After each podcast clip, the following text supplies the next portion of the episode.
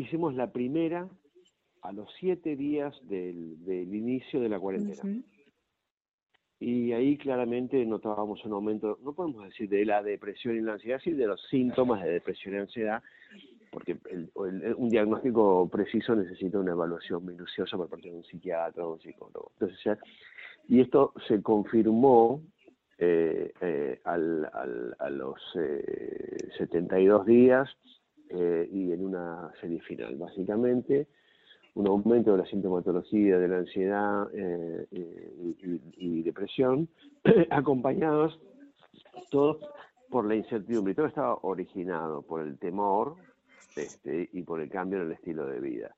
Y lo que observamos, primero para decir, que observamos en esa, que fue durante el núcleo duro de la, de la pandemia, digamos, durante la parte más dura de la cuarentena, fue que los más afectados fueron los más jóvenes. Y esto es lo que más nos preocupa de, de, toda esta situación que trajo la pandemia.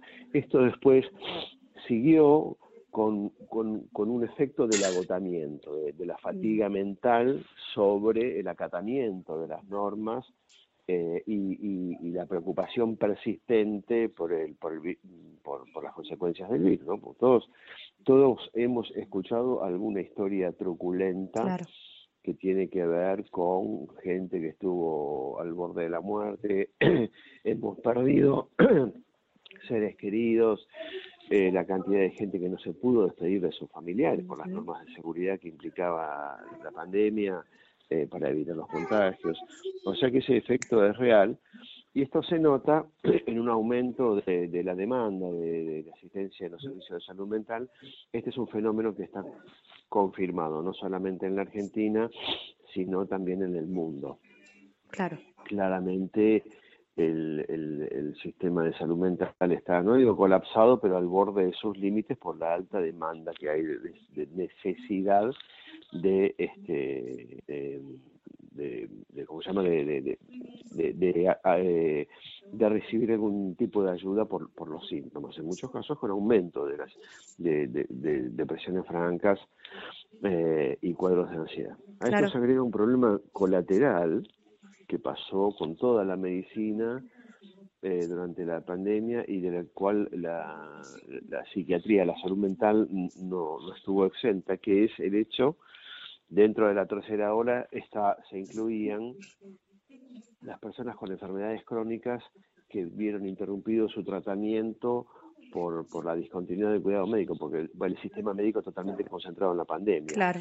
Acompañado muchas veces por un temor de asistir a los a los eh, a los a las instituciones para no enfermarse. Entonces se vio muchas especialidades que la gente concurría a las guardias con sus cuadros muy complicados. Claro. Diabetes, cánceres, problemas cardiovasculares, que llegaban, digamos, más tarde que habitualmente. Ese es un, efecto colateral.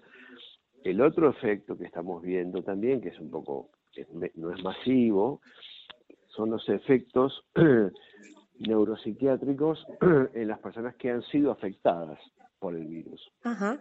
Y ahí se ve que a mayor gravedad de la infección, mayor gravedad de las secuelas neuropsiquiátricas con mayor incidencia de trastornos cognitivos, la famosa niebla mental, mayor incidencia de, de, problemas neurovasculares, mayor incidencia de enfermedades neurodegenerativas y claramente un aumento de la incidencia en las personas que pasaron el virus, de cuadros de ansiedad y depresión eh, bastante severos. Claro. O sea que realmente ha sido un tsunami este virus en todo sentido. Y estamos viendo, en Argentina le agregamos a todo esto el, el efecto, un, un, un, punto, digamos, un paréntesis es el tema de la juventud. Claramente los chicos más chicos eh, fueron los más afectados eh, eh, y esto fue en la Argentina y en el mundo eh, y la pandemia ha traído muchas eh, consecuencias. Sabemos que la, desescolarización ha sido muy mala, el efecto ha sido muy negativo, no solamente desde el punto de vista académico, sino sobre todo desde el punto de vista emocional, porque forma parte de la maduración infantil el, la vida en sociedad, la vida en grupos. Y esto se vio totalmente este, cercenado por, por las cuarentenas. Eh, imagínense, una, es parte de, la vida de un adolescente es la identidad con los pares y los grupos de pertenencia, y esto fue totalmente cortado, entonces estamos viendo niños y adolescentes con cuadros depresivos a puntapié inicial de la pandemia muy importantes, muy significativos. Eh, nos preocupa la conducta suicida porque si bien algunos reportes dicen que durante la pandemia, posiblemente por el aislamiento y, por estar en las casas, no hubo aumento de la conducta suicida, pareciera ser que esto, eh, este es un, artículo que se publicó en un journal muy prestigioso hace pocos días, ¿no? donde se revisó esto, no pareciera, porque eh, ni bien empezó la pandemia, un, experto internacional muy conocido preanunció una ola de suicidios que no ocurrió. Claro. Eh, y lo que ocurrió es que eso estaría ocurriendo un poco en forma retardada. Doctor, em, en, este tiempo han aumentado también el consumo de psicofármacos, la gente se automedica o con una receta vieja sigue consumiendo este tipo de fármacos. La Argentina es un país que tiene un, bastante consumo salvaje de psicofármacos, digamos, ¿no? Este, eh, sobre todo de, de ansiolíticos, también de antidepresivos, y ese consumo es un consumo no, no, no controlado. Eso, eso es, es, realmente así. Somos un país con, con un alto consumo de psicofármacos. Eh, evidentemente, no podría decirle cuáles son las causas de por qué la gente tiene tanta facilidad a acceder a los psicofármacos. Solo, solamente una pequeña porción de, de, las responsabilidades de los médicos.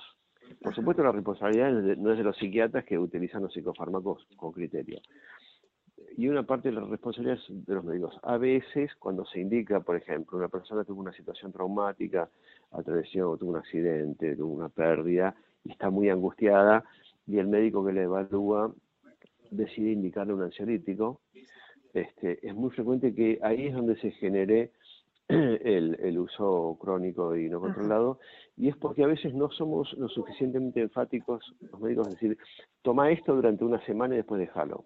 Ajá. Eh, y ahí la gente empieza a tomar, porque la realidad es que las benzodiazepinas, los ansiolíticos son medicamentos altamente eficaces para controlar el síntoma que, que, para el cual están diseñadas, la ansiedad y la angustia altamente eficaces, producen un alivio del dolor muy, muy rápido, pero es cierto que es un alivio artificial y que tiene indicaciones muy precisas en el contexto de una consulta especializada. Y, y además de que en términos generales son comparados con otros medicamentos muy seguras. Claro. Este, entonces, eh, hay, hay, se las ha demonizado un poco porque es cierto que hay un abuso que produce efectos colaterales, pero no producen Alzheimer. Claro. Este, y la gente se está muriendo como moscas por el consumo de benzodiazepinas como está ocurriendo en Estados Unidos con los opioides, por ejemplo. Ajá, es un problema muy importante. Entonces, Sí, hay un consumo. Ahora, hay todo, en estos momentos, no sé si usted habrá visto en las redes, todo un discurso, toda una mala interpretación de una situación eh, de, farmacéutica, digamos, que es con que falta, hay falta de un de una marca de, de clonazepam. Sí, Y eso no es por el aumento del consumo, eso es porque esa marca está en un proceso de transición comercial. Ajá.